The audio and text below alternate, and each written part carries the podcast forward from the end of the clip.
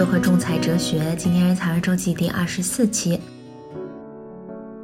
今天可能是一期在年前或者是过年期间的一期随机加更，因为今天也是一个没啥主题的随机闲聊，有感而发。因为最近我还挺忙的，所以就是也没有特别多的时间去好好策划一期主题呀，做一个整体的脉络的梳理啊啥的。所以呢，基本上就是想到啥就聊啥了。今天想要跟大家聊的一个话题呢，就是我们。在生活当中，或者是工作当中经历的一些当时觉得非常灾难性的一些坏事情，有没有可能过一段时间你再回过头来看，会觉得它好像定义产生了变化，好像它变成了一件很好的事情？我先跟大家说一下最近主要在忙什么事儿，因为之前播客里面也有跟大家分享过，就是最近我工作的单位要搬到很远的地方，呃，虽然都是在北京啊，但是因为北京也不小，就是。嗯，这个整个的距离基本上要跨半个北京城，反正就是相当于我长期熟悉的一个呃区域，我要离开这里，然后要去到一个我非常非常陌生的地方。然后这一段时间呢，首先是就是工作单位会有很多呃个人物品啊、工作物品啊，有各种需要交接、需要迁移的。然后包括还有自己的生活，未来可能也要有一个生活轨迹上的调整，所以反正就是有很多对未来下一步生活的一些准备性的工作吧，主要是忙这个事儿。然后呢，昨天。我们是正式把所有所有的东西都搬走了，呃，昨天刚到了晚上九十点钟，然后所以今天就是给大家放假，今天就大家都在家里休息，因为昨天真的特别的辛苦，弄完那些东西，然后那个所有的房间都打了封条，就都做了验收之后，就是彻底打了封条。昨天一整天的心情其实很复杂的，昨天我们就是嗯。拍了很多的照片，虽然平时我是一个非常喜欢用照片记录生活的人，所以也在我工作的地方，春夏秋冬不同的季节、不同的节气、不同的重要时刻，也都有了一些记录。但是，就是反正你是到最后一天，你是觉得照片永远都拍不够，你觉得你你有还是有很多的东西没有记录下来。嗯，反正拍了很多照片，大家拍了很多呃有纪念意义的角落。呃，拍了很多大家一起的大合影啊，等等的。然后合影的时候，大家都在笑，然后但是大家又调侃自己，就说有什么好笑的？就是分明今天是很伤感的要离别的这一天，但是大家都很默契的用微笑的这种方式出现在了照片里。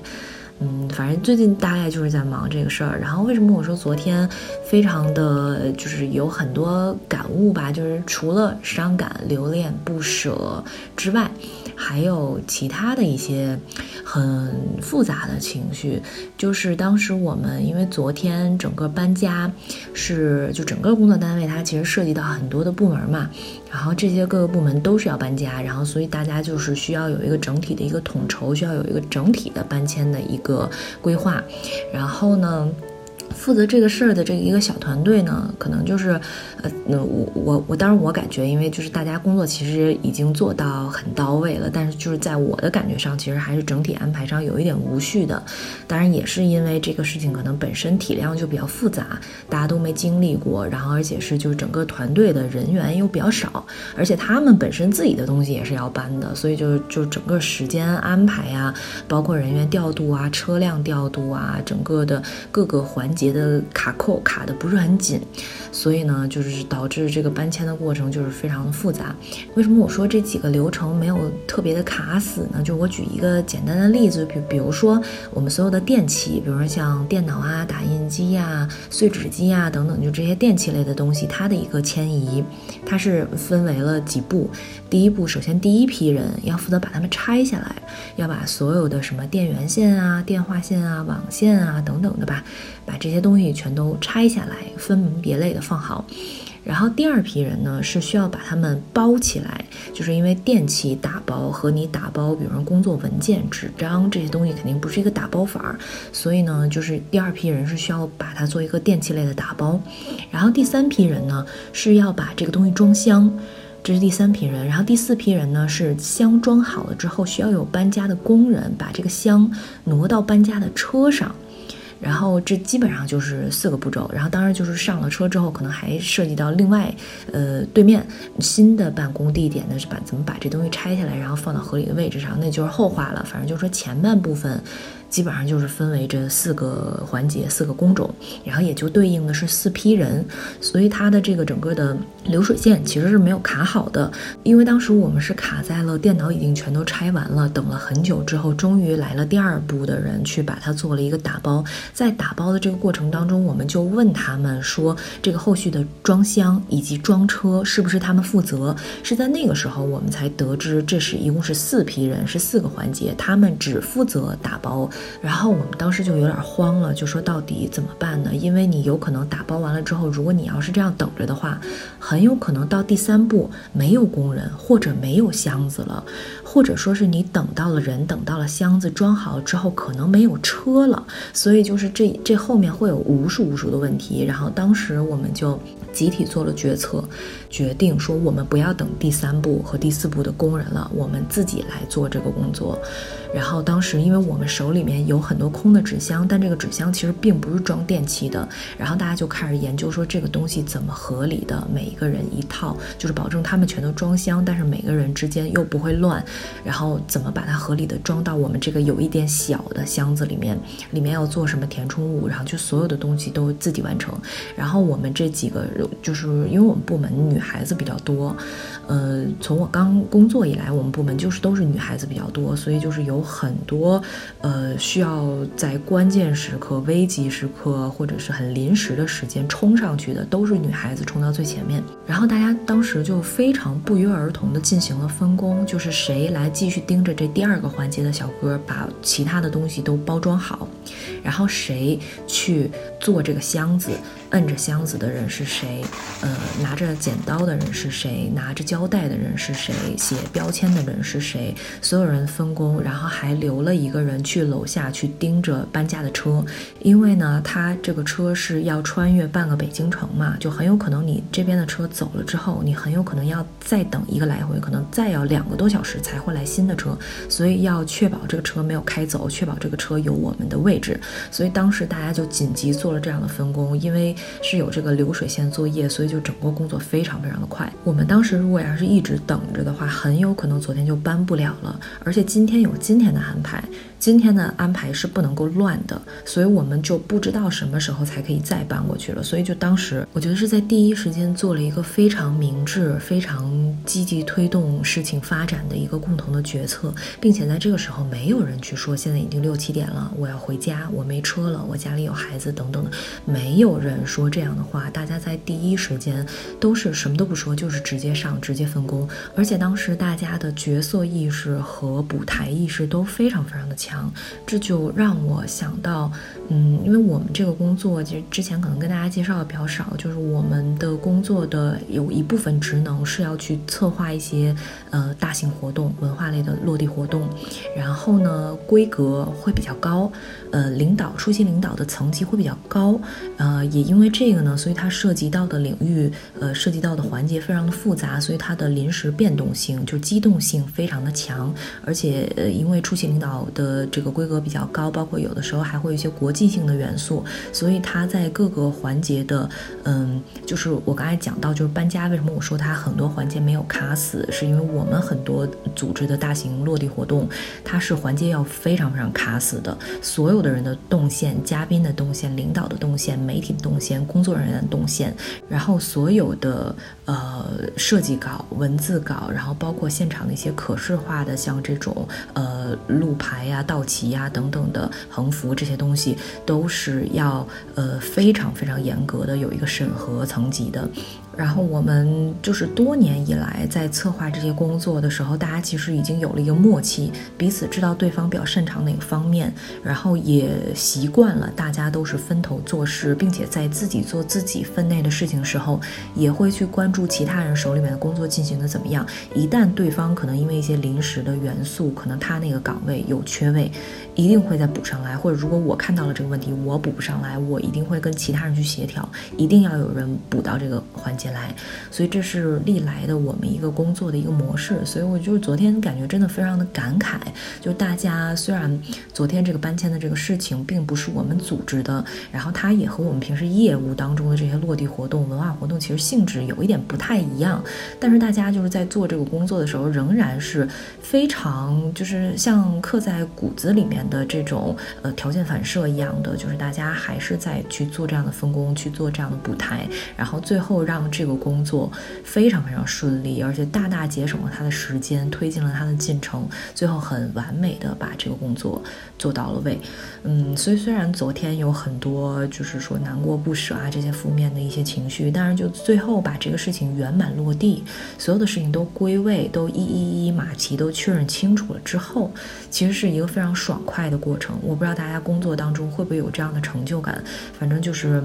作为我们这个工作性质来讲，一个活动的，呃，顺利推进、顺利完成，它没有出错，它已经是非常厉害的事情了，并且在这个过程当中也感受到了大家彼此之间的这种默契和彼此之间的支持，让我觉得很好。然后为什么就是我讲这个故事呢？就是前面不是说我今天想跟大家聊的主题是有没有可能你在发生了一些你觉得当时觉得非常非常灾难性的事情，你在过了一段时间，你再重新体会。你再翻过头来看，你会觉得可能它变成了一件好的事情，它的定义发生了改变，就是因为，嗯，之前播客里面有跟大家介绍到，就是原来我们前领导有职场霸凌我们这些就是新从学校里面出来进入到职场里面的小朋友的这样一个情况，嗯，当时其实怎么说呢？我觉得，呃，我很少会对人说很恶毒的话，也很少会把人往恶毒了想。嗯，但是我确实有一段时间，我非常的恨他。嗯，我觉得我身边的同事好像也都是这样。然后他现在已经不是我们的领导，他已经退休了，已经在过自己的生活了。然后我呢，也呃微信还有保留，但是也没有再联系。包括他的朋友圈，我也是不看的。所以就是我觉得这个人好像完全从我的生活里面消失了。但是呢。呃，虽然我能比较平静的去看待曾经经历过的种种，他嗯骂过我的话呀，或者对我做过一些很过分的事情，我还是能够比较平静的去看待这些事情。但是我会发现，我在和其他人去讲述这些事情的时候，我还是。嗯，克制不住的会把自己当做一个受害者的角色。我觉得当年都是因为他怎么怎么样，所以当时我受到了怎么怎么样的伤害。这件事情是我很难忘的。但在每当我遇到一个类似的事情的时候，我可能会有这种很不舒服的情绪的闪回。嗯，我觉得我在跟大家描述这件事情的时候，我都是抱着一个呃。嗯，受害者的心态。但是我昨天经过了这件事情，我突然真的是突然之间有了一些很新的想法，就是当年，呃，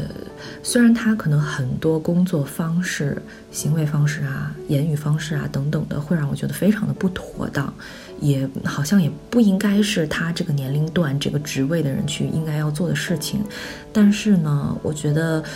他仍然有他非常非常优秀的一面，就比如说他是一个执行力非常强的人，而且他是一个非常注重细节的人，而且他是一个非常注重培养大家能力的。因为我们当时都是大学生的身份来到这儿嘛，然后大家其实说实话，自己有什么能力，自己擅长什么东西，可能自己都搞不清楚。但是他呢，呃，我之前有说过，他有心理学背景嘛，他跟我们接触了一段时间，他大概知道每个人的性格是什么样子的，他擅长做什么事情，什么事。事情会给他带来积极的反馈，会反而去推动他继续向前。然后对待每个人的不同的方式，我觉得他是有这个考虑在。然后所以他会倾向于让我们每个人去做自己很擅长的工作。然后但是在这个同时呢，他又会去。把你拉入到一个你并不擅长的一个环节去，让你去参与，所以就相当于我们这一帮人其实是工作里面的所有职能、所有环节，每个人都能做，每个人都可以做的还不错，就是让我们有了这个补台、互相补台的能力。就是这个人，比如说突然因为有了什么突发的事件，他必须要去处理那件事情，然后他的这个地方空出来了之后。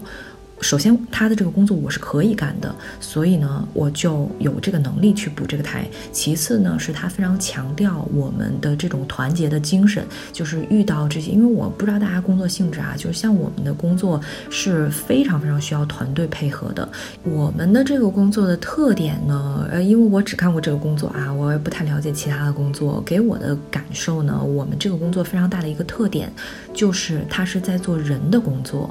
嗯，所以它的整个变动是非常大的，因为人都是在变动的。我们不是说在和一个非常。专业非常垂直的数据也好，程序也好，或者是知识也好，打交道，我们是在做人的工作。那有人的地方变动就会非常的大，所以它是对于灵活性的掌握以及你的应急处置能力，呃，危机处理能力是要求非常强大的。然后，并且我们是需要有一个多人的配合去共同完成这样一项工作。所以呢，呃，在这个工作当中，我觉得我这个前领导其实是给了大家很好的。某种程度上吧，是很好的一个示范。它带了一个这样的模式，这样一个运转的机制出来，所以大家非常习惯于这种方式，然后并且会在呃其他项工作，或者是说在我们的生活当中也会有所运用。嗯，就比如说之前。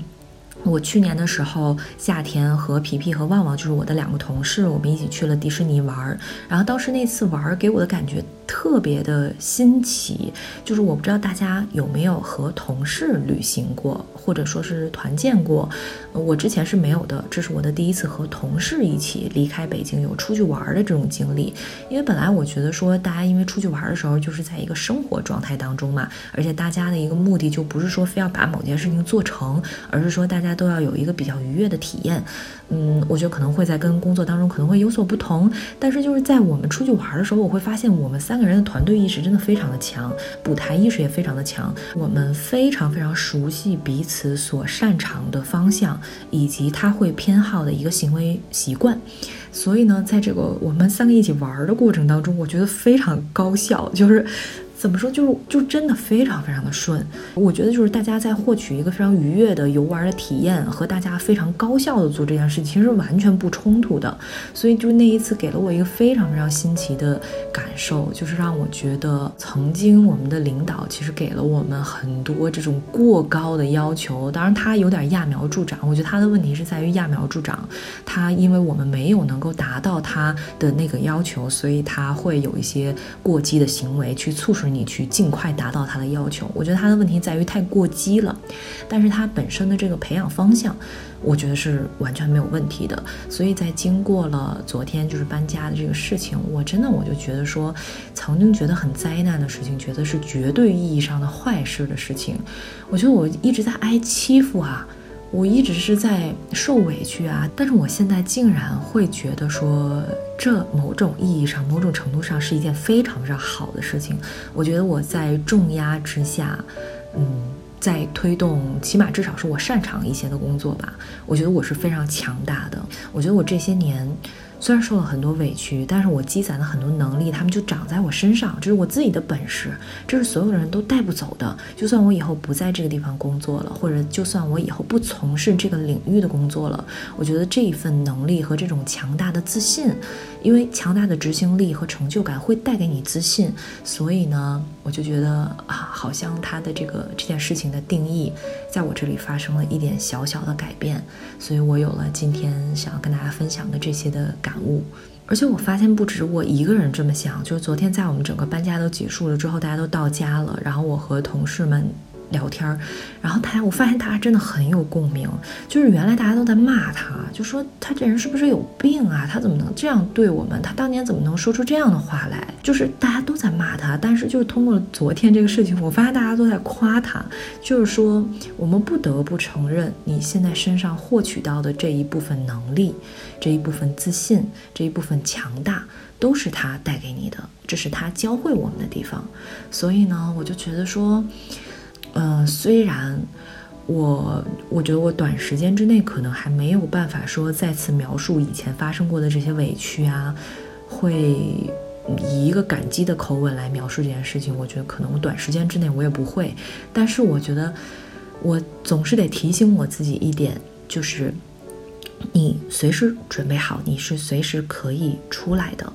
你是随时可以离开那个受害者的角色的，你是可以开始发现你已经享受，无论过去发生的东西对你来说是好还是坏的东西，它已经形成了今天的你，然后并且在你身上留下了深深的烙印，这个烙印陪伴着你，经历了很多你之后人生当中的重要时刻，它会成为你的一种身上的盾牌，你的铠甲。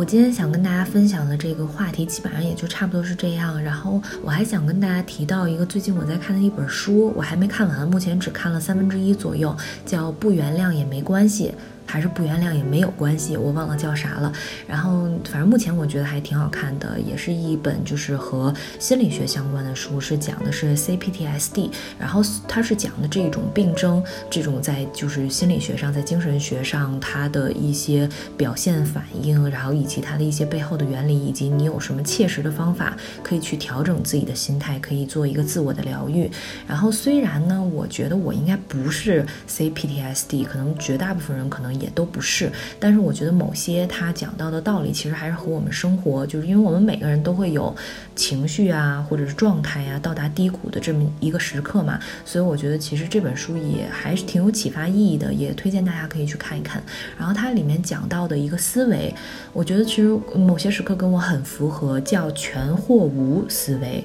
就是全呢就是全部的全。无就是没有的那个无嘛，就是它其实简而言之有点类似于零和一的概念，就是说完美主义的人他会觉得说只要你这个事情没有做到一，它就是零，你零点一也好，零点九也好。它都不是一，它都是零。有的时候我们会有一个内在批判者，这个内在批判者会去批判你，你为什么没有到一？你没有到一的话，你就是零。所以就是我会发现，很多时候某些时刻我也是这样的一个心态，就是比如说有的时候我的情绪可能嗯经历了一个什么事情，它在一个低谷，然后过一段时间呢舒缓了一下，它可能能平静，或者能心情比较好，能够持续一段时间，然后可能某些时刻又经历了一个之前没有经历过的事情，或者哪怕是之前经历过的事情，可能再次触发到了我某个情绪机关，可能我又会变成一个比较 down 的这么一个状态。然后那个那些时刻，就是我困在那一个情绪非常低落的状态里的时候呢，我有的时候会去想说，那我这一段时间平稳的这段时间，我都白度过了吗？为什么我经过了这么长时间，我又回到了原来那个状态呢？所以我就发现，好像的确是像他讲的这样，就是我的内在批判。者有的时候会把我的零点几的这种进步归类于零，然后让我更加否定我自己。然后我就觉得说呢，我们的人生其实很多时刻不是要追求完美。其实就像我拍照片也一样，就是我拍照片的思路也和以前有了很大的变化。就是前面我在就是跟大家分享我的一些跟那个胶片摄影有关的时候，好像也跟大家有聊到过。就是我原来呢是会希望我自己是一个非常在照片当中非常完美的形象，我的姿势、我的表情、我的发型、我的穿着、我的动作等等，所有东西要是完美的，然后光线要是完美的，环境构图要是完美的，所有东西都是完美的。才行，才是一张好的照片。但是我现在呢，在每次拍照的时候，我看到我冲出来的胶片照片，然后我都会，嗯，每张照片我都喜欢，因为每一张照片都是当时那个样子最真实的一种写照。就是那个时刻，我的头发就是没梳好，那一天阳光就是不太好。我觉得那些东西倒反而成为了这个照片非常有故事感、非常有纪实感的一环。所以就是我发现我在。拍照片这件事情上，我也没有在追求完美了，而是在追求一些些很写实的东西。我觉得，那我为什么不能把这种，嗯，这种心态应用到我的生活、我的情绪当中呢？我们有些时候就是不需要去追求完美，你只要追求进步就好了。进步是什么呢？进步并不是说是绝对意义上你得到了一个好的结果，非常完美、非常精致、非常喜人的结果，其实并不是。进步很有可能很多时候是接在失败之后的。你可能做一件事情，你没成功，但是在你没成功的这个过程当中，你发现我我积累了一次。经历这件事情的一个体验，然后你知道了做这件事情是什么样的感受，然后并且你在做这个事情的过程当中去总结自己的一些经验，然后你可能能把这个东西在大脑里面做一个非常积极的梳理，然后在下一次迎接挑战的时候，你可以在第一时间把它使用投入到其中。所以我觉得很多时候进步可能是跟失败连着的。所以说呢，我们人生追求进步。我觉得是一个好像是更加健康的一个生活理念吧。我今天又是说的比较乱，反正大概呢，我总结起来就是说，你在发生一些当下你觉得非常灾难的事情，你先不要着急，你再过一段时间，你再回过头来看，你很有可能会发现那是你进步的过程。如果没有发生那件事情，你不会发生你进步的这个过程。呃，大概就是这么个意思吧。就是啰里吧嗦说了那么大堆，其实就是这么一句话。好吧，那今天的节目就先到这里啦，嗯，下一期节目再见吧，也祝大家新春快乐，新春大吉，拜拜。